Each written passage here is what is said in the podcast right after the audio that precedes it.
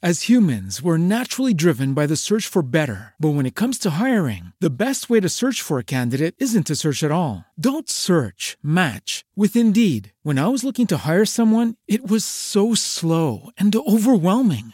I wish I had used Indeed. If you need to hire, you need Indeed. Indeed is your matching and hiring platform with over 350 million global monthly visitors, according to Indeed data, and a matching engine that helps you find quality candidates fast. Ditch the busy work. Use Indeed for scheduling, screening, and messaging so you can connect with candidates faster. And Indeed doesn't just help you hire faster. 93% of employers agree Indeed delivers the highest quality matches compared to other job sites, according to a recent Indeed survey. And listeners of this show will get a $75 sponsored job credit to get your jobs more visibility at Indeed.com slash podcast. That's Indeed.com slash podcast. Terms and conditions apply.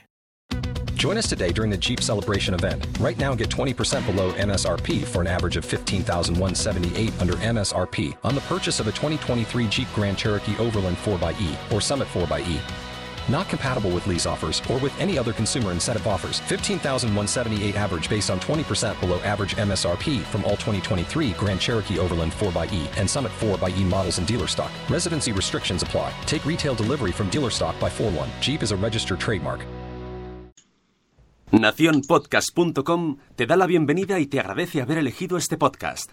Buenos días, Madresfera. Dirige y presenta Mónica de la Fuente. Buenos días, Madre Esfera. Buenos días, Madre Esfera.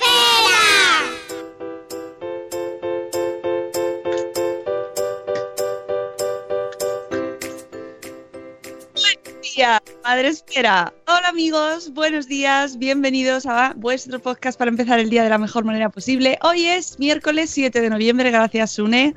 Buenos días, productor Nación Podcast. Hashtag gracias, Sune. Ahora. Ya, ya no es pelazo, ya no se lo podemos decir, ya no. a- Se fue. Ex, ex pelazo, ex pelazo. Y eh, hoy tenemos también invitada. Hoy, eh, como tengo sueño, ya os aviso, me he traído refuerzos.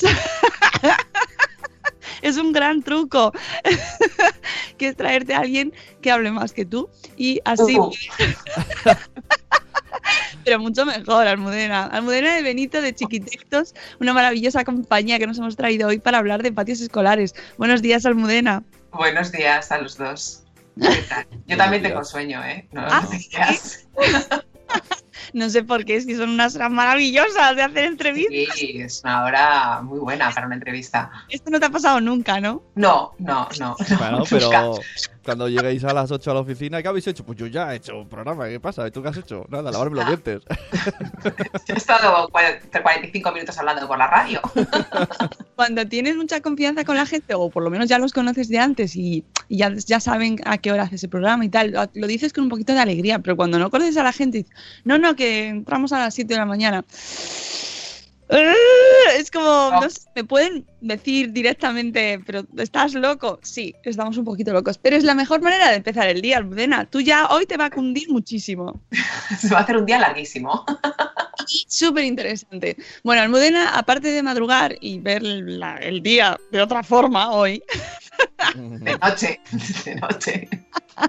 bueno, ha venido a hablar de algo que ya introducimos ayer, que es el tema de los patios escolares, eh, que parece que mm, podría parecer que es algo inamovible, que es algo que está ahí y no, bueno, pues ha ido, mm, va pasando nuestra vida, nosotros tenemos nuestros años de cole, vamos al patio, nos vamos del cole, van nuestros hijos, si los tenemos, van al patio, no, no hay un una reflexión así como muy evidente en, en nuestro entorno, pero eso es lo que parece. Hoy os hemos traído a Almudena de Benito, que eh, ya además la podéis escuchar en Gente Chachi para que sepáis bien, bien, bien, bien quién es. Pero es una eh, arquitecta, arquitecta y, y, eh, que tiene una empresa que se llama Chiquitectos, donde trabajan con el espacio y los niños, ¿verdad? Y la- el urbanismo, la arquitectura, que pa- podrían parecer conceptos como ¡buah! ¿Y eso? Pero están hiperrelacionados en el tema de los patios escolares, ¿verdad, Almudena? Sí, Sí, sí, sí. Vamos, tocamos un poco todos los palos porque trabajamos con muchísimos clientes distintos, pero el tema escolar es un tema recurrente que, que además surgió desde el principio, porque nosotros empezamos a hacer talleres en, en, espacios de ocio infantil y bueno, pues el proyecto cada vez empezó a ser más conocido y nos empezaron a llamar de colegios. Y es verdad que en estos últimos años, o sea, desde Chiquitectos llevamos desde 2012, en estos últimos años se ha empezado a mover muchísimo, o sea, hace como tres años yo creo ya empezó un poco el tema de eh, la inquietud sobre, los patios escolares. Eh, ya pues tuvimos ahí varias llamadas, varios proyectos, sobre todo empezamos con colegios de, Cataluña, cerca de Barcelona, escuelas pequeñitas, casi siempre escuelas privadas, pero luego hemos visto que es un tema que se está moviendo también en la escuela, en la escuela pública, sobre todo desde, desde las asociaciones de, padres y madres, ¿no? Y un poco buscando la comunidad educativa el apoyo de eh, personas fuera, ¿no? Claro, por eso eh, como estamos viendo esa inquietud y ya sabéis que aquí somos una panda de blogueros listillos que vamos trayendo temas que a lo mejor no habían pasado por delante vuestro, pero os los traemos y ya no podréis vivir de la misma manera. Ahora, hoy, a partir de hoy, cuando paséis por los coles, ya los miráis de otra forma. Es culpa nuestra. Es verdad, es verdad. Sí, sí, sí. Bueno, antes de, de, desmenuzar un poco este tema tan interesante, eh, Almudena, aquí lo primero que hacemos es saludar. Ah, esto, ah. Es, esto es sagrado, aquí se saluda. Eh, la gente puede vernos y, y saludar también eh, desde Facebook Live, donde, eh, bueno, pues todos los días retransmitimos y se nos ve, bueno, para bien, para mal, a veces, ay, es lo que hay. Y tenemos hoy a nueve meses y un día después que nos saluda. Hola Nuria, que dice que le interesa muchísimo el tema. Y tenemos también a Sonia Barroso. Buenos días, Sonia. Pero luego el grueso de la población mundial, ¿dónde está? En Spreaker en Spreaker. Ahí tenemos a Zora Grutuis que nos dice bolas. El patio de mi cole es particular. Sí, Zora, ya sabe. Había mucha gente que lo estaba pensando. Ha sido la voz del pueblo. Buenos días, Sara, ya lo decía mi abuela. Buenos días, señora Aquiles. Buenos días, Elvira Fernández, que dice que este tema le encanta porque es maestra, nuestra maestra gallega preferida. Tenemos a Eduardo del Hierro desde el trono del hierro. Donde, en Valladolid los patios son de hierro también. Lo siento, ya. no he podido evitarlo, Eduardo. Tenemos también a Chivimundo, tenemos a, eh, a Chivimundo que, por cierto, ha lanzado su Berkami y mañana tendremos audio. Si nos lo manda, Chibi, eh, eh, Lucy, Chibi, va a decir. Lucy, mándanos para mañana contar el proyecto de, de, de, su libro, pero ya lo tenéis, eh, si la seguís en todas sus redes, ya podéis empezar a, a participar y a apoyar su proyecto, su libro, ¿vale? Tenemos también a eh, Vane, Hola, Vane. Buenos días. Tenemos a Ceci de Un Corcho en la Cocina, que la vimos ayer en Málaga. Buenos días. Eh, tenemos a Lalio Post desde la fría Alemania. Oh, pues los patos en Alemania también son interesantes, ¿eh? Eso... Son, pa son patien. ¿Eh? Son patien. Patien, los patien. Buenos días, aprendido de diabetes. Buenos días, corriendo sin zapas, ¿eh? Está Rocío Cano, que es. Que es Hombre, eh, Rocío Cano. De Almudena de Benito. O sea, todo queda en casa. si estuviera ahí aquí diría, es de mi otra vida. bueno, pero nos hemos reencontrado, ahora ya estamos otra vez reencontradas. Esta vida. Y va, me gusta mucho, gente chachi. Tenemos también a eh, Krika desde Suiza, donde también me interesa mucho el tema de los patios, porque allí en esos países que hace tanto frío, ¿qué pasa con los patios? ¿Cómo están acondicionados los patios? Os sorprendería porque tienen pedazo patios también por allí. Aunque, a pesar de que pues, se pueda pensar que están más dentro que fuera, pues no, no es verdad.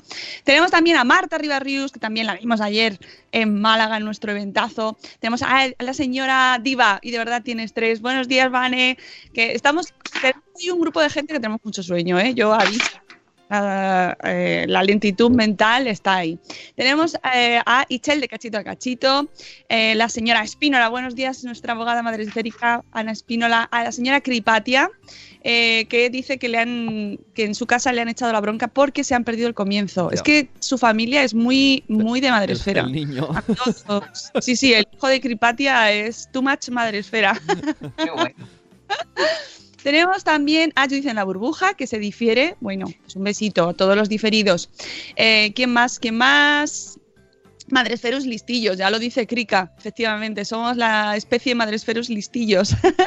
a Sonia Barroso, que también la tenemos por aquí, a la señora Noé, que también eh, es mami zombie, pero que también es maestra, por, por lo cual también le interesa mucho este tema. tema del patio es súper interesante, ¿ves? Tenemos a mamá sin red y gusanito, que se ha cambiado, ¡eh! Me encanta, se ha cambiado el nombre en el perfil, porque así saludamos todos los días a gusanito, le mandamos un beso muy fuerte a- al superhéroe gusanito.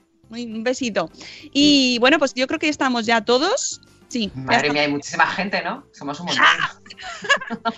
Y luego que hay un montón de gente que nos escucha en las sombras, en las sombras con su taza de café y ojo que sueño, y gente que nos escucha después. Mi, O sea, mi, eh, claro. Carlos Papabader, cuando hablamos de audiencias, dice: Bueno, no te quejes, todos estos no caben en tu comedor. Entonces, es una buena. Si está es más grande que el comedor, si hay más gente, ya es mucha audiencia. Qué maravilla que haya personas ahí escuchándonos a las 7 y 23 de la mañana. Sí, me parece increíble. Es increíble. Bueno, vamos a hablar del temazo porque eh, yo estaba ahí a la hora de, de titular el programa y entre que tengo sueño y que no estaba ahí como dudando porque pues, digo pongo la evolución de los patios escolares la revolución de los patios escolares al final he dicho mira qué pasa con los patios escolares ¿Qué pasa?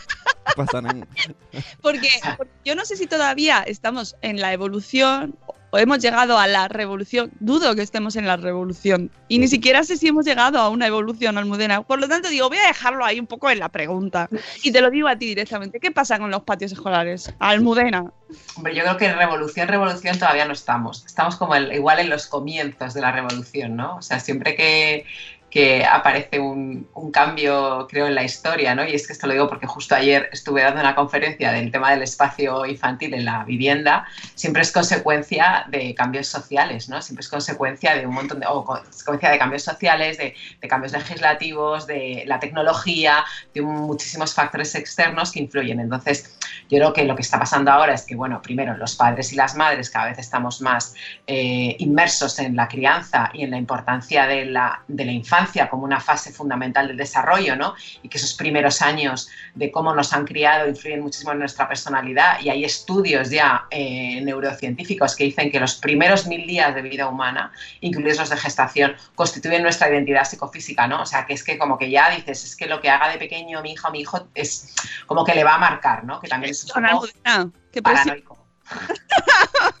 Bueno, pero relax, ¿eh? No os preocupéis. Claro. Todo Claro, bien. entonces eh, yo lo que creo es que todas esas cosas y obviamente eh, la mayor implicación, ¿no? que cada vez eh, los padres además cada vez nos implicamos más en la educación de nuestras, de nuestras hijas y de nuestros hijos, pues claro, nos empieza a importar el patio, ¿no? Entonces también hay una revolución de género por detrás, entonces también empiezan a salir muchísimos temas de qué pasa, porque esto está, el fútbol ocupa el patio, no sé qué, a mi hijo no le gusta jugar al fútbol, porque cada vez hay más niños que no les gusta jugar al fútbol, eh, porque sigue siendo un deporte mayoritariamente masculino, ¿no?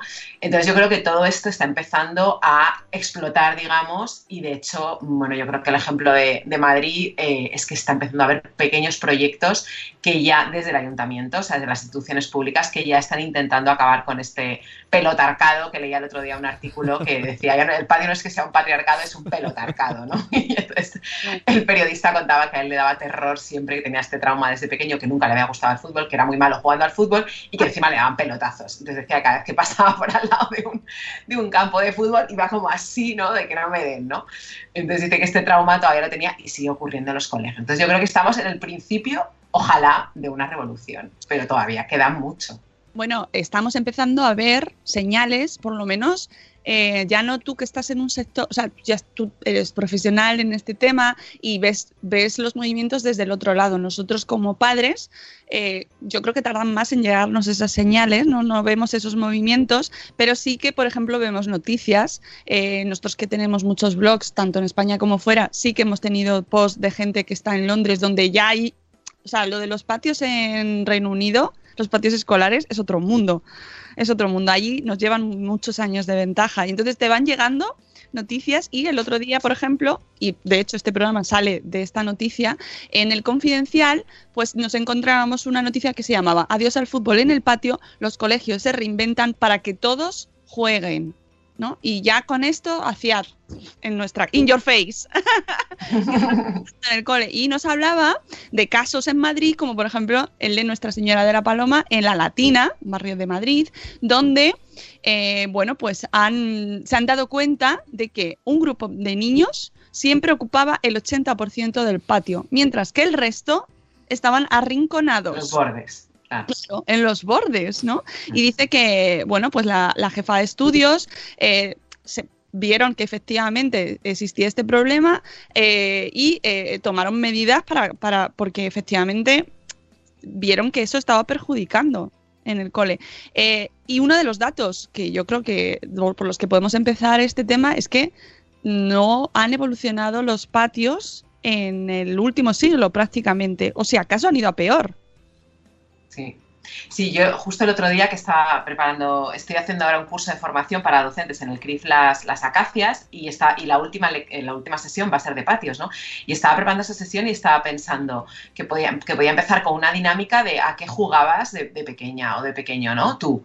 Y a qué juegan tus alumnos. O sea, porque también hay, o sea, ¿seguimos jugando a lo mismo? Yo creo que sí, yo creo que seguimos jugando al escondite, seguimos jugando al escondite inglés, seguimos jugando al rescate, ahora a lo mejor se llama araña peluda, en nuestra época se llamaba tulipán, yo qué sé, o sea, que, que ha cambiado los nombres, pero que hay mucho juego que, que- que se mantiene. Y luego, obviamente, claro, está el tema de la tecnología, que es el otro gran debate, ¿no? Eh, móviles sí, móviles no, pero bueno, en nuestra época había maquinitas, o sea, y la gente se llevaba la maquinita al colegio, que vale, no tenía una conexión a internet, pero era un aparatito. Entonces, eh, yo creo que que hay un tema ahí que evidentemente no han evolucionado. Yo creo que hay muchos patios todavía que son muy un poco carcelarios. O sea, me estoy acordando de ejemplos en Madrid del típico patio de hormigón o cemento vallado para que no se salga la pelota a la calle. O sea, que es como dices, Dios mío, ni un árbol, ni una sombra, ni, una, ni un poquito de arena. ¿sabes? O sea, que creo que me parece, mm, que es una cosa de las que pensaba ayer, era, me parece fundamental la naturaleza, o sea, la relación con la, que- con la naturaleza, y eso en los pequeños, porque luego hay otra cosa en los patios que es que están divididos por edades, ¿no? Entonces, o bien eh, hay patio de infantil y patio de primaria, o bien se utilizan a horas distintas, y hay un tema de espacio. O sea, el colegio Estela Paloma, claro, está en medio de la latina, no tiene un patio muy grande. No es lo mismo que un colegio en las afueras de una ciudad eh, con tres campos de fútbol, dos canchas de baloncesto. O sea, yo fui a un cole que, que está en las afueras y teníamos, vamos, es que el patio era, es que no había, es que había varios patios. Entonces, claro, ahí había de todo, de Ya. todo. Y era maravilloso. Entonces, eh, creo que hay un tema de espacio, o sea, tenemos estos metros cuadrados, a ver cómo los organizamos, que creo que el caso de la Paloma es muy significativo porque es un espacio no muy grande, con lo cual tienen que organizar ese espacio porque no hay sitio para todos. Entonces, claro, dicen, el 80% se utiliza para fútbol. Claro, si tú tienes una cancha de fútbol y luego tienes un espacio para otra cosa, es maravilloso. Pero si no lo tienes, ¿qué pasa? Y luego este tema de, de, sí, de la evolución, ¿no? Y, en este artículo que comentabas habla de una normativa en Cataluña que obligó a, a quitar los árboles, no sé qué. No sé muy bien por qué, pero a mí creo que el gran, o sea, la gran carencia de los patios hoy en día es los elementos de la natura, los elementos naturales, o sea, que haya tierra, que haya una fuente y que haya, o sea, que haya tierra, que haya agua y que haya sombra, que haya árboles, que haya plantas, que ya te dan juego a muchos, jo, ¿quién no juega a las comiditas, no? O arena fina, yo me acuerdo que era, ¿quién quiere arena fina? Y era sacar arena fina en un pañuelo y hacer que la vendíamos, ¿sabes? En el colegio, con seis años. Entonces eso ha desaparecido y está todo tomado por, por, pues, por el deporte, ¿no? O sea, se ha empezado a hacer juegos competitivos, ¿no? Eh, pues eso, temas de baloncesto, fútbol, que es un juego, pero no deja de ser un juego con reglas. Yo creo que tiene que ser eh, un juego simbólico o libertad directamente. O sea, Claro, es lo que hablábamos ayer precisamente con el tema del juego dirigido o no, ¿no? Que, que los patios, primero, que hablábamos de Estados Unidos, donde tenían, en, de- en muchos coles tenían 15 minutos, Almudena, 15 minutos de, de tiempo de recreo escolar, con lo cual lo del patio era anecdótico porque no llegaban a, a salir, para bajar al patio. no les daba tiempo. Eh, pero bueno, aquí en España todavía tenemos, todavía digo, pues, espero que no cambie, eh, tenemos tiempo de, de recreo y los niños pasan horas. Bueno, horas no, eh, pero sí que es verdad que al final entre, entre escolares y el, las entradas, las salidas también cuentan. Todo el es un espacio junto, ¿no? Y está dentro del cole. Y ya desde el momento en el que entran, ese espacio está concebido para algo. Y sin embargo, mm, está súper maltratado y es como, ¿no? Que lo, último que, se mira, el, el, patio del cole, porque las aulas sí están cambiando. Sí, también, también. Bueno, también lenta, también es una revolución lenta. Yo creo que va un poco a la par. Eh, yo creo que hay más, es más difícil. Fíjate, creo que es más difícil cambiar las aulas que el patio. Ah. Eh, yo creo que sí. Yo creo que en el patio, o sea, por lo que yo he visto, mira, nosotros el año pasado estuvimos haciendo un, un- curso, bueno, unos talleres en Zaragoza, en un colegio en, en Quinto, que está a las afueras de Zaragoza, y allí toda, o sea, tenían un patio increíble que lo habían hecho la comunidad educativa, o sea, con cero presupuesto. O sea, directamente los padres y las madres, junto a todos los docentes se habían implicado, habían hecho talleres durante los fines de semana.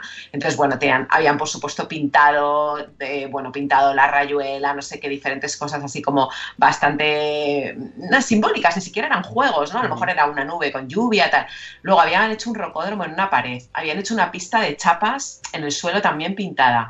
Habían hecho, que eso me pareció increíble, que también lo habla el artículo, eh, con tuberías como una, una cosa para hacer música, para hacer ruidos, ¿no? Que eso también lo he visto en varias escuelas Ujú. infantiles. Por un lado, tuberías por las que echas arena y cae la arena, y eso gusta mucho a los niños más pequeñitos. Y por otro lado, un poco tipo xilofón, ¿no? Con tuberías metálicas o de plástico y unas baquetas Mm. y estar ahí haciendo, haciendo música. Tenían como una especie de autobús que habían hecho con palés y con sillas rotas que se habían roto en el colegio, entonces habían puesto las sillitas y los palés. Y tenían una zona de sombra que habían hecho un toldo con camisetas. ¿no? Que habían pedido camisetas y había una- unas madres, un grupo de madres que cosían, que habían hecho un toldo, ¿no? Entonces yo llegué a ese patio y dije, ¿pero esto qué es? No, no lo hemos hecho nosotros. Entonces, eh, claro, como el patio, digamos, no deja de ser como un espacio mm, no público, ¿no? Pero que a lo mejor no tienes tanta problema con el director o con la directora del cole, no sé qué, pedir permiso, qué tal. El patio parece que es un sitio como más libre, ¿no? Y yo creo que los cambios arquitectónicos son más fáciles en el patio, a cambios profundos me refiero, ¿eh? No me refiero de traer otro mobiliario, que en el aula. En el aula. En, en el chat está diciendo aprendiz de diabetes que en el patio de sus hijos o hijas hay un huerto. Eso sí que lo he visto yo últimamente. Aunque me recuerda una cosa que dijo ayer Mónica. Que parece que el huerto mola, pero parece que tiene que tener una excusa didáctica, ¿no? O sea, el huerto es para que aprendan esto, esto, esto. Pero no es por jugar.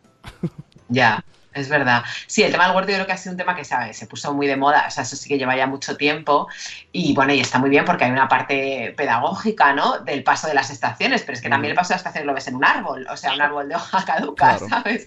O sea, que, que es verdad que yo creo que el huerto está bien, además a, ni- a nivel de, pues, hablar de una alimentación saludable, de vamos a comer verduras, de dónde viene el tomate, o sea, ya como mm, pero también lo que dice Sune, ¿no? En experimentar con la tierra, en vamos a plantar, eh, eh, como una cosa de juego. Es verdad que los huertos no suelen estar en los patios, es raro, porque suelen No. estar protegidos, porque claro, No sé si justamente por eso. Claro, no sé sería... si si Vamos le- a coger estas hojas para hacer algo y te caga la planta. vamos a experimentar, a ver qué pasa.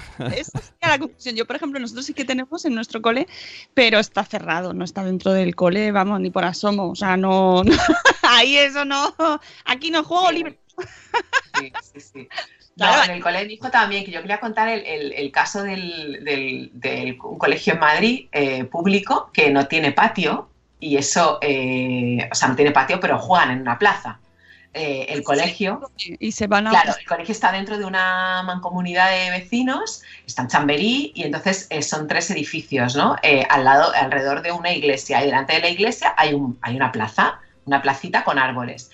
Entonces, el cole tiene un patio de infantil, que es un patio cerrado, en el que también se ha intervenido a base de luchas, ¿no? Desde, desde el AMPA, de vamos a poner una fuente, vamos a poner eh, sombra, porque en verano hace muchísimo calor, porque es un patio que está eh, entre edificios, ¿no? O sea, un patio de manzana, el típico, edifi- el típico patio de manzana, de, rodeado de edificios, y entonces da sombra, ¿no? O sea, no hay sombra, ¿no? Apenas. Entonces, bueno, se hizo ahí un, pues desde el AMPA con un poco de presupuesto, se cambió, se puso un suelo de se pintaron las paredes, o sea, cambios como pequeños y, baratos, digamos, que no suponen mucho coste, pero el otro patio eh, es, es una plaza. Entonces tú pasas por ahí y puedes saludar a tu hija o a tu hijo si pasas a mediodía a comprar el pan. Entonces es muy interesante porque eh, eh, los, lo- los estudiantes se han apropiado de ese espacio. O sea, ese espacio es su espacio. Entonces cuando salen del cole se quedan en el patio, que es la plaza. Y entonces la plaza está generando una cosa que yo creo que es fundamental, o sea, que alrededor de los colegios se, cree una, se creen redes vecinales, ¿no? O sea, se creen como que es un, no deja de ser un nodo aglutinador de, personas. Entonces se empieza a crear una red, oye, tú me recoges hoy al niño, ¿no? Que es que no puedo ir, no sé qué, tal, ¿no? Estas, estas redes de ayudas que tenemos entre los padres y las madres, de porque vamos que no llegamos nunca a ningún lado, es mucho más fácil. Entonces, la autonomía de esos niños es como, venga, pues ya este año que está en tercero o en cuarto, le voy a dejar salir solo. Entonces los niños salen solo y se quedan en el patio porque es su espacio, es un espacio que conocen, es un espacio en el que llevan jugando desde primero y tú estás súper tranquila porque además siempre hay padres o madres que están por ahí, luego están los típicos abueletes que, o abuelitas que están ahí tomando el sol por la mañana y que interaccionan con ellos, ¿no? Entonces, bueno, hay una serie de normas, por ejemplo, que el balón que utilizan no puede ser un balón duro, tiene que ser un balón de goma espuma, pero se puede jugar al fútbol, eh, es un espacio muy grande, al fútbol se juega entre los árboles, hay dos árboles que hacen de portería, hay una parte de soportal, que es el otro gran problema, ¿qué haces cuando llueve? O sea, en el curso del lunes que tuve, que había estado todo el día lloviendo, estuvimos analizando las frustraciones del espacio escolar y todo el mundo puso un espacio de recreo en días de lluvia. O sea, un espacio cubierto. Todo el mundo. Porque además eh, la opción cuando llueve es que les ponen pelis. Se quedan en clase. O sea, lo hablaban como el horror, se quedaban en clase. Entonces, claro, ponen una peli y los niños no pueden salir a... O sea, yo creo que hay una parte del patio que es eh, ejercicio aeróbico, o sea, de correr, de un rescate, de vamos a jugar al látigo, no sé qué, que claro, eso no ocurre. Entonces, toda esa energía, ¿cómo la canalizas, no? Después de comer. Que también es verdad que después de comer hay algunos niños y niñas que prefieren estar tranquilos en la biblioteca. O sea, que es otra cosa también a respetar, que también se impone el patio como sale a la calle y hay otra, otra gente que necesita otra cosa después de comer. O sea, eh, y hay niños que se llevan cuadernos y, cosas porque les apetece dibujar en los bancos del, este. O sea, yo lo que creo es que los patios al final tienen que tener una configuración que, en la que se pueda hacer todo lo que apetezca a cada uno. O sea, al que le apetezca jugar al fútbol, que juegue al fútbol. claro, si no hay espacio para eso, pues se tendrán que hacer turnos. Y a lo mejor dices, oye, pues martes y jueves juega al fútbol, o martes y jueves la, mayoría del tiempo es para el fútbol, porque ahora vas a decir, no, juegas al fútbol cinco minutos. Pero que haya espacio para descansar, que hay un espacio de sombra, que hay un espacio cubierto, pues se hace mucho sol ¿no? o, llueve, eh, y que haya un espacio, digamos, de juego simbólico y de relación con la naturaleza. ¿no? la otra cosa es que no hay topografía, ¿no? los patios son planos, ahí venga, pa. Esto que dices en, escuelas de pedagogías alternativas, tipo Waldorf, eh, hay, esto, ¿no? Porque yo conozco gente que dice, no, en el patio mi hijo se va pues, a la biblioteca, pues, tienen, pueden ir donde quieran. Claro, claro. Sí, cada vez más. Yo creo que ahí o sea, lo que está muy bien es escuchar a, lo que quieren los niños y las mm. niñas, ¿no? O sea, que por eso está muy bien todo este tema de procesos participativos de patio, que obviamente tiene que ser con gente que sepa del tema, ¿no? Eh, eh, o sea, un poco, bueno, es lo de siempre, es un trabajo en equipo, ¿no? O sea, sociólogos, arquitectos o diseñadores, urbanistas, gente de diseño industrial, porque a lo mejor, oye, es que no vamos a poner un tobogán o no vamos a poner, a lo mejor es que ponemos, como veía la foto esta de la paloma, ¿no? Una especie de estructura que son casitas, pero que da muchísimo más juego simbólico, ¿no? Luego está ya el juego de los niños y las niñas que directamente hacen la subversión de los objetos, ¿no? Que lo contaban en el artículo. Pusimos no sé qué y ellos lo utilizaron como no sé cuántos, ¿no? O sea, tú haces una cosa, igual te pasa en el mundo de la arquitectura. Haces una plaza pensando que se va a utilizar de una manera y resulta que como pasa en la plaza del 2 de mayo, que la, la barandilla, las escaleras son toboganes, ¿no? O sea, mm, entonces al final eh, eh, el usuario o la usuaria pues lo que hace es utilizarle el, elemento como, como, mejor le venga, ¿no? O como quieran. Y ahí también está un poco la libertad de uso, ¿no? Y es bastante bonito estudiar eso. Por eso es interesante implicar a los niños y a las niñas en esos diseños. Claro, es lo que es lo que tú comentas. En el cole de La Paloma han implicado a los niños y han preguntado qué tipo de espacio querían. Eh, luego ellos recogieron esas propuestas, las debatieron en grupos motor, como los han llamado, formados por la comunidad educativa, la junta municipal y las familias, para ver qué podían adaptar en ese cole. Eh, vosotros, mm, como empresa, también eh, que os habéis, que encargáis, o sea, estudiáis este, este, bueno, pues estos proyectos, ¿qué es lo fundamental que tenéis en cuenta para, pues para abordar este tipo de, de trabajo, ¿no? Con un patio, ¿qué es lo imprescindible en estos patios? A ver, nosotros siempre, o sea, en los procesos estos participativos, eh, nosotros utilizamos una herramienta que es la Design for Change, ¿no? Que es como, bueno, pues Design Thinking, ¿no? Entonces, eh, lo primero que hacemos es como un poco un, bueno, una deriva o un recorrido por, por, el espacio, pero mirándolo un poco con otros ojos, ¿no? Con ojos críticos, que es difícil, porque cuando tú conoces mucho un espacio, tú decías al principio, no, ahora la gente va a mirar los patios de otra manera. Claro, pero cuando es tu espacio en el que pasas un montón de horas al día, no lo ves con ojos críticos. Entonces, está muy bien hacer un paseo, ¿no? Ir tomando datos, ¿no? O con planos de, mira, vamos a detectar, vamos a, pero con una intención, no vamos a dar un paseo, vamos a detectar elementos de naturaleza, vamos a detectar elementos que se hayan puesto, ¿no? O yo qué sé, con una, con una eh, cierta intención, ¿no? Y sobre todo con tres preguntas, ¿no? ¿Qué es qué quieres mantener? ¿Qué quieres eliminar? ¿Y qué quieres transformar? Que a mí eso me parece que es la clave para acometer cualquier proyecto de cambio. Y aparte, eh, enseñar otras opciones, porque lo que desgraciadamente tenemos un imaginario colectivo muy limitado, que es el, o sea, que tú cuando piensas en tu patio, piensas en tu patio del colegio y probablemente no se te ocurre en otros patios, o sea, a mí sí, o a lo mejor a otra gente sí, porque estamos inmersos en este mundo y estamos leyendo noticias y no sé qué y tal, pero nos pasa, o sea, hacemos un taller de espacios de juego y los niños y las niñas lo vayan. ¿Por qué? Porque es lo que están viendo en la ciudad. Espacios segregados, vallados, divididos por edades. Este parque es como la calle Foncarral, ¿no? Parque de 3 a 6 y parque de 7 a 12. Vamos a ver, ¿pero por qué no tengo que dividir? Pues puedo hacer un espacio y ya será el niño o la niña quien decide si puede escalar ahí o no. O sea, es que eso también es ganar en autonomía, ¿no? Entonces, me parece que es como mm, muy, muy importante el intentar abrir la mente y, enseñar otros ejemplos, pues esto, de Londres o de otras ciudades, lo que se está haciendo en otros sitios, para que digan, es que esto se puede hacer. O sea, es que en el patio no tiene por qué haber un tobogán. Es que a lo mejor no hay tobogán y lo que hay es una pendiente y hago la croqueta y me tiro por ahí. ¿Sabes? Claro. Claro. Entonces, esto que decías de Londres, claro, yo estaba pensando, claro, Londres, que ahí eh, en, el periodo posguerra tuvieron ahí los Adventure Playgrounds estos que eran la aventura con, que les ponían maderas y martillos y clavos y era como que, bueno, había una persona ahí coordinando, pero bueno, que, que Oye, suena fenomenal. dejaron de estar, pero que eran actividades que hoy consideraríamos muy peligrosas, ¿no? Como estar mi hijo ahí con un clavo y un martillo y además es que hay vídeos en YouTube y buscarlo, porque es que hay un niño escalando que dices, Dios mío, se va a matar como se caiga de ahí, ¿no?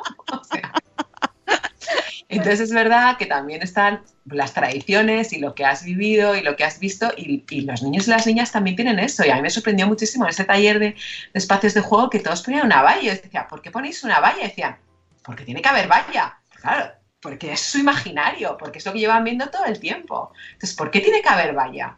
O sea, pues es una normativa, pero al final no deja de ser como una especie de corralito ahí donde están los niños dentro y los padres fuera mirando, ¿sabes? Que es que es un horror. Eh, y, no sé, y por qué hay. Y esta vallita además que es horrorosa de colores, ¿no? Entonces dices, jolín, eh, la ciudad como un campo de juego, que sería lo ideal, ¿no? Que pudiéramos jugar en todos los espacios. Hombre, está muy bien que haya espacios en los que a lo mejor no se pueda fumar, en lo que no se pueda porque luego hay otros parques en Madrid que la gente hace botellón de noche, mm. eh, entran los perros, vas al parque por la mañana temprano un sábado y te encuentras ahí la botella de ginebra, o sea, mm, claro, de alguna manera es un espacio que habría que pensar para que convivan también distintas generaciones a distintas horas. Ya estoy hablando de los espacios en la ciudad, no solo de los patios, ¿no? sino de las plazas públicas. O sea, que a lo mejor hay un uso adolescente por la tarde, pero luego por la mañana temprano hay más un uso más infantil de primera infancia. No lo sé. Y eso mismo también sucede en el colegio, ¿no? Que al final los diferentes horarios los utilizan distintos eh, estudiantes, ¿no? Distintos eh, grados, ¿no? Dentro de, la enseñanza. Lo, de la valla, por ejemplo, es muy significativo y es muy de aquí, porque en otros países europeos no hay patios vallados, eh, como mucho con una puertecita, pero una valla pequeñita, o sea que... pero claro. la sensación de que te vas a escapar. Entonces te pongo la valla para que no te escapes y yo estoy fuera mirando cómo juegas. Es un poco zoológico, ¿no? O sea, de verdad, es que... Y, o sea, y esto, qué aburrido. O sea, yo siempre, no sé, esto es una cosa mía personal, que no me gustaba nada ir al parque, me parecía súper aburrido, ¿no? Sentarme en un banco y tal, cuando los niños son muy pequeños, ¿no? y no sé, creo que, que esta parte como de mirar y tal, creo que debería haber, no sé, en Madrid tenemos Madrid-Río, que yo me he tirado un montón de veces por los toboganes de Madrid-Río, porque es súper divertido, ¿no? Y parece que la gente te mira, hay otro parque ahí en Príncipe Vergara que es muy grande, que tiene uno, el de, no me acuerdo cómo se llama, está ahí en Príncipe Vergara, en el edificio este de, ay, no me acuerdo ahora. Bueno, es un parque que tiene una construcción en medio que, que es altísima y que salen tres tubos de tobogán. Y para llegar al, to- al, al tobogán más alto es que tienes literalmente que escalar. O sea, no hay una escalera, es que es como un día mi hijo como, venga, tírate conmigo, mamá. O sea, yo creo que fui la única adulta que se tiró de ahí. Yo, yo el tema No sé. el tema parques estoy tranquilo porque veo que si algún día tenemos un conflicto bélico, los niños están preparadísimos porque hoy día los parques no sé si se diferencian mucho de los entrenamientos militares. O sea, madre Es mía. verdad. Es verdad, es verdad. Mira, en, el- Bueno. en- en el chat está Carmen de Mami Positiva. Hola Carmen, que está luchando. Dice que quiere hacer campaña porque en el cole de su hija el AMPA pretende eliminar el arenero. No. ¿Por qué? ¿Y qué razones dan? Que llegan muy sucios. A lo Porque esa es otra, ¿eh? Que se manchan, que se manchan. Pero si les mola, ¿eh? Mi hijo juega a hacer Pues pelotas de depende, barro. pues, de- pues yo me he dado cuenta, esta es otra cosa que hemos observado en los talleres. Le hemos metido tanto a los niños y a las niñas el tema de la limpieza y te, te has manchado y no sé qué, que hay niños que se agobian cuando se manchan. O sea, Estamos horrible. infancia, Elvira. Estamos cambiándolo al final, ¿no? O sea, porque eh, le- es lo normal. O sea, la gran ma- te- os diré, la gran mayoría no, ¿eh? Y hacemos un taller con témperas y les encanta y no sé Mm. qué. Pero hemos tenido casos. De, no, no, no, no, es que no me puedo manchar, es que mi madre me va a regañar, es que no me puedo, ma-". o que no les gusta, o ¿dónde me lavo? O sea, se ponen nerviosos Claro. de estar con, con témpera. Ayer vi un caso que, que casi aplaudo a la madre. Llegó el niño con el pantalón roto, ¿no? Lo siguiente. Y, no le dijo nada. Claro, no sé, yo estaría, pensaría que sería un ¡Ah, niño, que la has roto! No, le dijo, jolín, ¿y qué has hecho? Pues bueno, pues nada, pues la arreglamos. Y yo, ole, listo. Eh, Mira, Carmen dice que sí, que es por la arena que, que tienen en casa. Y dice Marta Ribarrios que su hija odia la arena desde los mes- seis meses que la tocó por primera vez. Pero claro, luego está que haya diferentes espacios. Por eso la importancia de que los patios no sean solo una única superficie, ¿no?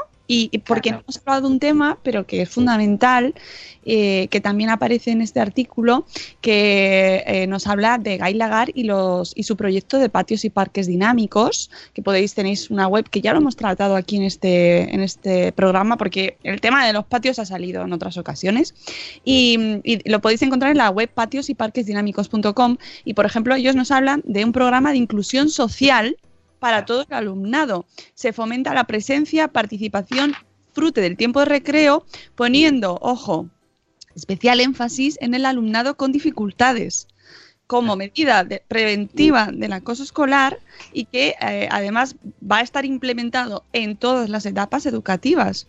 Mm, eh, tienen especial énfasis, como decíamos, en pues niños con dificultades especiales eh, porque son los grandes olvidados de los patios.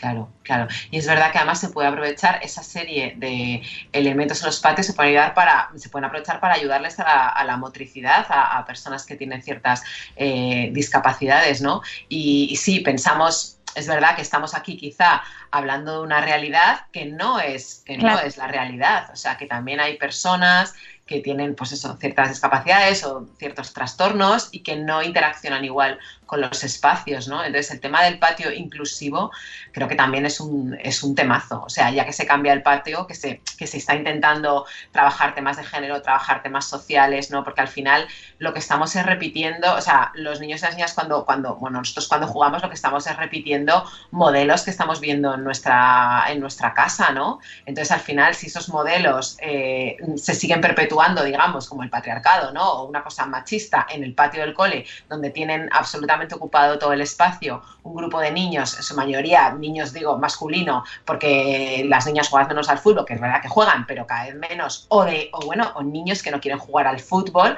porque están ahí en los bordes, ¿no? Entonces, es verdad que se están perpetuando una serie de roles que, que, que los está promoviendo ese espacio y el espacio puede hacer cambiar esa, esa actitud, ¿no? O sea, el hecho de decir, oye, mira, no, es que a fútbol se juega solamente los martes y los jueves y el resto de parte, pues invéntate otro juego. Pues, pues sí, porque vas a tener tú el, el pelotarcado, ¿no? Lo que decía este, este periodista, ¿no? O sea, ¿por qué va a tener que ser este... Claro, ¿qué está reflejando? Pues la sociedad española, que es viva el fútbol, o sea, y el gran negocio de este país. O sea, es obvio, es obvio de dónde viene. Claro, es que eh, nuestra gran preocupación es, precisamente eso, ¿no? El fútbol. Entonces eso se refleja en, esos espacios que, donde están nuestros hijos, que al final parece que es una cosa, pues eso es lo que hablábamos al principio del programa, parece que es un tema como, mira estos, de verdad, los patios, no tenéis otro problema más importante, los patios. Ya amigos, pero es que los patios son reflejo de lo que vivimos de- y de las ciudades, porque Almudena, vayamos más allá de los patios, ¿cómo están nuestras ciudades para los niños? Pues fatal, está Muy mal, fatal. muy mal. Sí, sí. Yo es solo una pequeña parte, pero ojo que es donde pasan mucho tiempo, porque en el cole, fijaos lo que nos cuesta decidir a qué cole van. ¿No? Que luego te das cuenta que es una decisión que al principio el primer colegio te lo tomas ahí como, ah, tal, pensando que va a ser el colegio de tu vida y luego de repente a los dos años te das cuenta que no funciona y le cambias y no ha pasado nada y a los tres años vuelves a cambiar. O sea que es verdad que, que yo creo que es una historia que como padres y madres primerizos te pasa el primer año, pero, pero luego te das cuenta que no pasa nada, que tú también de pequeña has cambiado de colegio, igual que has cambiado de casa y ya está, ¿no? Y que te adaptas. Pero es verdad que los colegios como generador, lo que hablábamos antes, ¿no? Como generador de cambios, o sea, un patio que empieza en el colegio, o sea, perdón, un cambio que empieza en el patio del cole, a lo mejor se puede extender al entorno del cole, ¿no? Cómo se llega a ese cole, cómo son los accesos. Ahora está la lucha de que te pongan aparcamiento de bicis en la puerta del cole, ¿no? Y eso yo lo he visto en Chamberí. O sea, muchísima gente que va en bici y no tienen dónde aparcarla. O sea, estamos promoviendo el transporte sostenible, va a entrar en vigor una ley en Madrid y resulta que llego al cole y no tengo dónde anclar la bici. ¿Sabes? O sea, es un poco como, yo entiendo que es muy difícil llegar a todo, pero, pero ese entorno de accesos, ¿no? Del tema de la doble fila, de cómo son los cruces, del tema de los caminos escolares. eh, claro, yo creo que los colegios, los centros educativos son una excusa para empezar a mejorar la ciudad alrededor, ¿no? El entorno escolar. O sea, desde un entorno próximo eh, hasta un entorno más lejano, ¿no? Que puede ser la conexión del cole con las zonas, por ejemplo, deportivas o otros parques que hay en el cole que frecuentan esos alumnos y alumnas porque están cerca.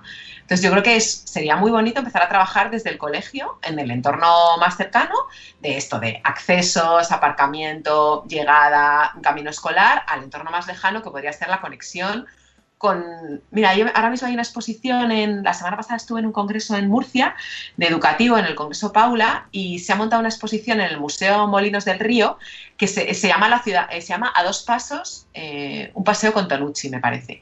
Entonces se ha hecho un ejercicio con los niños y las niñas de un cole público eh, de Murcia de el camino de casa al cole, cómo lo hacen cada uno. Entonces han tenido que hacer un dibujo, pero decir una palabra. Bueno, hay algunas palabras que te mueres. Desesperación. A mí uno ponía desesperación. O sea, otro, eh, alegría. Luego otro decía, me gusta mucho el camino del cole porque voy andando con mi madre y me encuentro con mis vecinos eh, o mis, mis compañeros de clase. Atasco, no sé qué. Entonces, la manera en la que llegamos al colegio, jolín, también es muy distinto, ¿no? O sea, con toda esta polémica que hay ahora de lo de Madrid Almendra Central, que decían, ¿cómo van a llevar los padres a sus las madres, a sus hijos al colegio? Bueno, es que eso es un ejemplo de, ciudadanía también. O sea, ¿cómo, cómo quieres, o sea, cómo vas a llevar a tus hijos al cole? A lo mejor no tienes que llevar en coche porque vives muy lejos. Yo estoy en... co- Claro, a mí me gustaba mucho lo de la zona, ¿no? Que no sea distrito único. O sea, creo que la eliminación del distrito único está perjudicando todas esas cosas, porque yo creo que se hace, se hace barrio y se hacen redes cuando tú vives en el mismo sitio en el que vas al colegio. Claro. Lo que decíamos antes, te puedes ayudar con gente, los niños pueden bajar a la calle, es un entorno conocido. Yo recuerdo de pequeña iba a un cole que estaba súper lejos, me tenían que llevar en coche y era un horror. Y, y- y mi hijo ahora tiene eh, su red de amigos en el barrio, que es una cosa que yo nunca he tenido. Claro. Me parece que es muy positiva. Entonces, Claro. cómo llevas a tus hijos al colegio dice mucho también de cómo, mm, qué tipo de ciudadano quieres que sea. O sea, le llevo en bici. Yo he llevado a mi hijo en bici hasta que ya no podía con él, ¿sabes? Aunque él sabía montar en bici, pero íbamos más rápido en. Bueno, esa es otra, los carriles bici, ¿no? O sea, al final es como todo un cúmulo de cosas que yo creo que, que se empiezan a activar eh, pequeñas cosas, pues el patio, entorno, entorno cercano, entorno próximo, accesos, bicicleta, eh, le llevo en transporte público, que al final creo que el, el fin es como ganar en autonomía. O sea, eh, ¿por qué no dejamos que los niños y las niñas vayan solos al cole? Porque nos da miedo. Claro. Porque nos da miedo que el coche, a mí personalmente, esto es una cosa mía, me da miedo que vivo al lado de una rotonda en la que todos los coches saltan ese semáforo. Y es, tiene que cruzar ese semáforo. Entonces es siempre como, hay que mirar porque se lo saltan un montón. O sea, a mí me da miedo el tema de los co- del coche. No me da miedo este rollo de, vale, les van a mm, secuestrar, no sé qué. Sí, sí. O sea, Lo- lo peor es que- nos lo han metido en el cuerpo a nosotros, ¿no? De, no hables con desconocidos, no eh, aceptes un caramelo de no sé Sí. El droga en la puerta del cole. Lo peor que en esas No abras zonas... la puerta a nadie. En esas ¿sabes? zonas el tema coches, muchas veces el propio peligro son otros padres que llegan tarde y van ahí como locos y, y son los propios padres.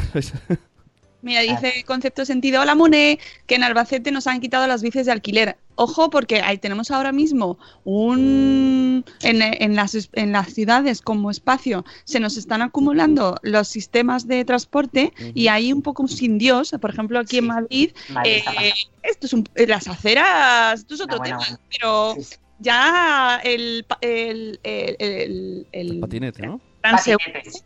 ¿No? El transeúnte está en minoría, ya, porque hay muchos vehículos diferentes y no sabes muy bien por dónde tiene que ir cada uno. La verdad es que yo creo que esto ha sido, estas, o sea, desde verano ahora ha sido brutal eh, la proliferación de patinetes. O sea, en Madrid, antes de verano no había casi, y bueno, que no había directamente, y ahora, y es verdad que es- no sé si habéis oído que la, la guerrilla apartinete, ¿no? Los apartinetes, que es la gente que está apartando los patinetes de la acera. No, la gente ya estaba viviendo de eso. digo, madre mía, pero, pero ¿qué ha pasado?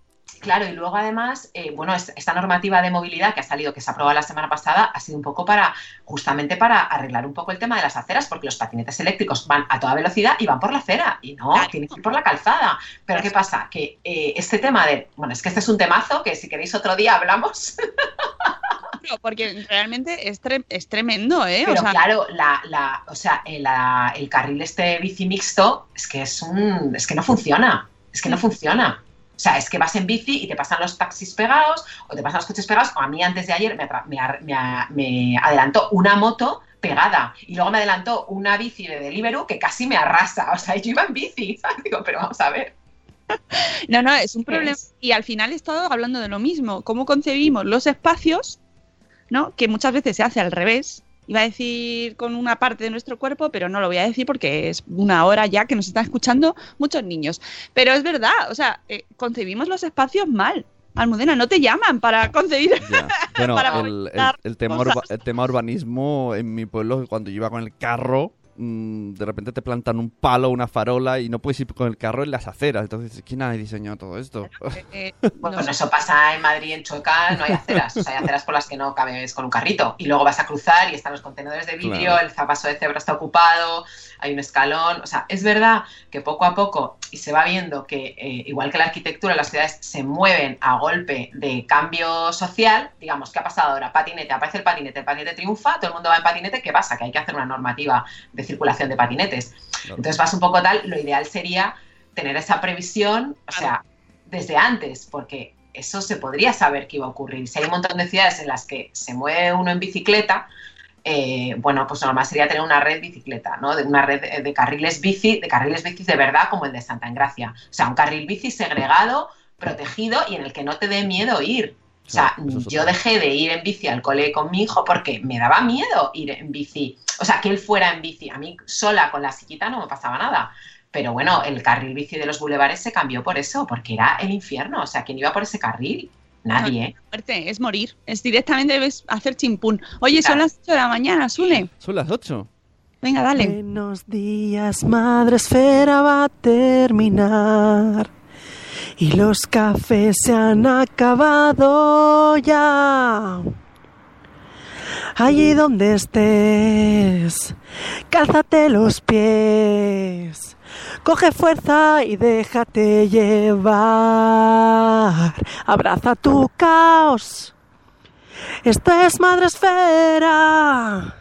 Mañana otra vez. Hay que madrugar.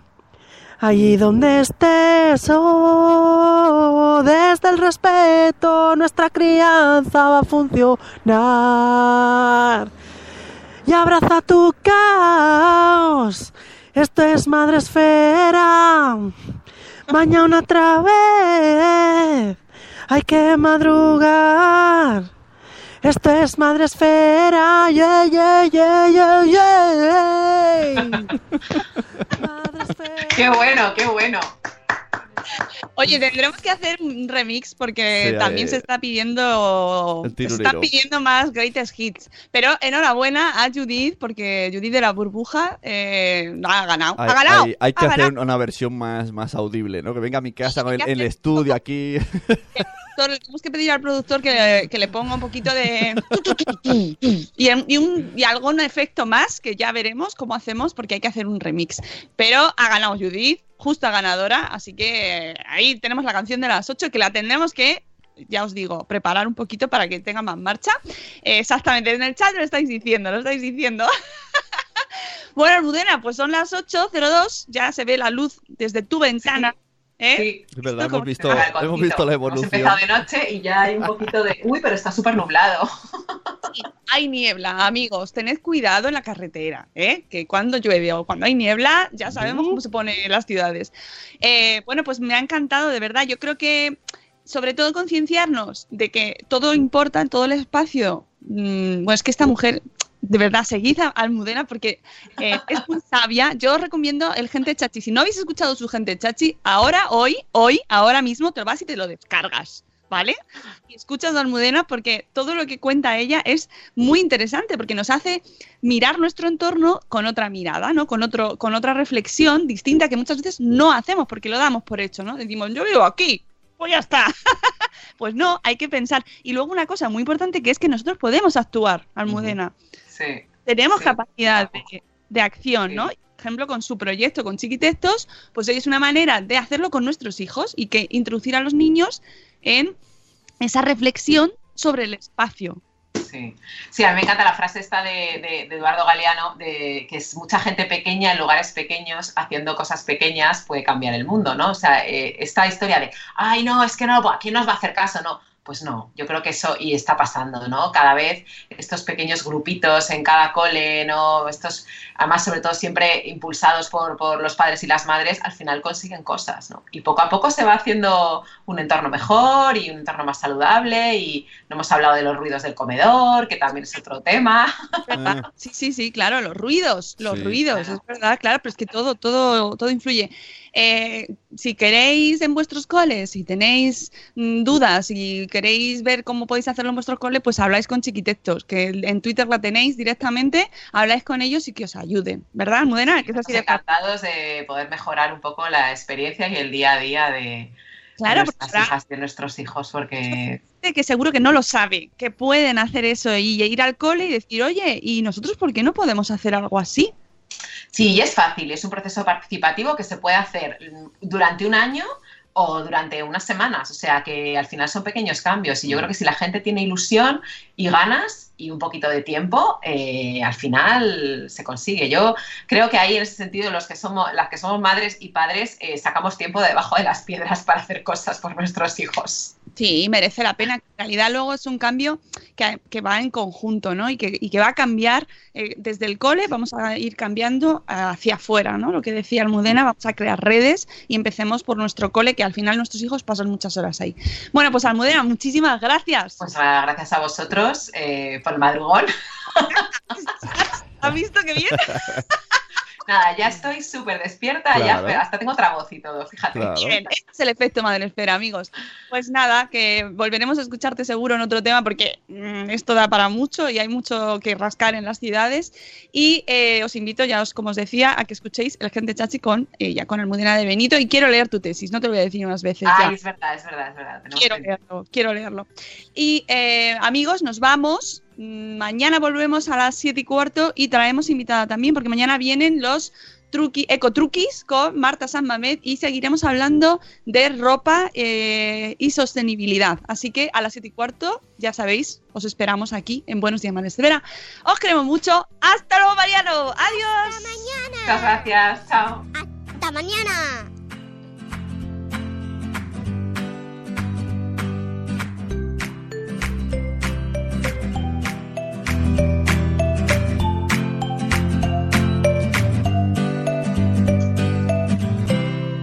Hey guys, it is Ryan. I'm not sure if you know this about me, but I'm a bit of a fun fanatic when I can. I like to work, but I like fun too. It's a thing. And now the truth is out there. I can tell you about my favorite place to have fun. Chumba Casino. They have hundreds of social casino style games to choose from with new games released each week. You can play for free anytime, anywhere and each day brings a new chance to collect daily bonuses. So join me in the fun. Sign up now at ChumbaCasino.com. No purchase necessary. VGW. Void were prohibited by law. See terms and conditions. 18 plus. It is Ryan here, and I have a question for you. What do you do when you win? Like, are you a fist pumper? a woohooer, a hand clapper, a high fiver. I kind of like the high five, but if you want to hone in on those winning moves, check out Chumba Casino. At ChumbaCasino.com, choose from hundreds of social casino style games for your chance to redeem serious cash prizes. There are new game releases weekly, plus free daily bonuses. So don't wait. Start having the most fun ever at ChumbaCasino.com. No purchase necessary. VGW. Void were prohibited by law. See terms and conditions. 18 plus.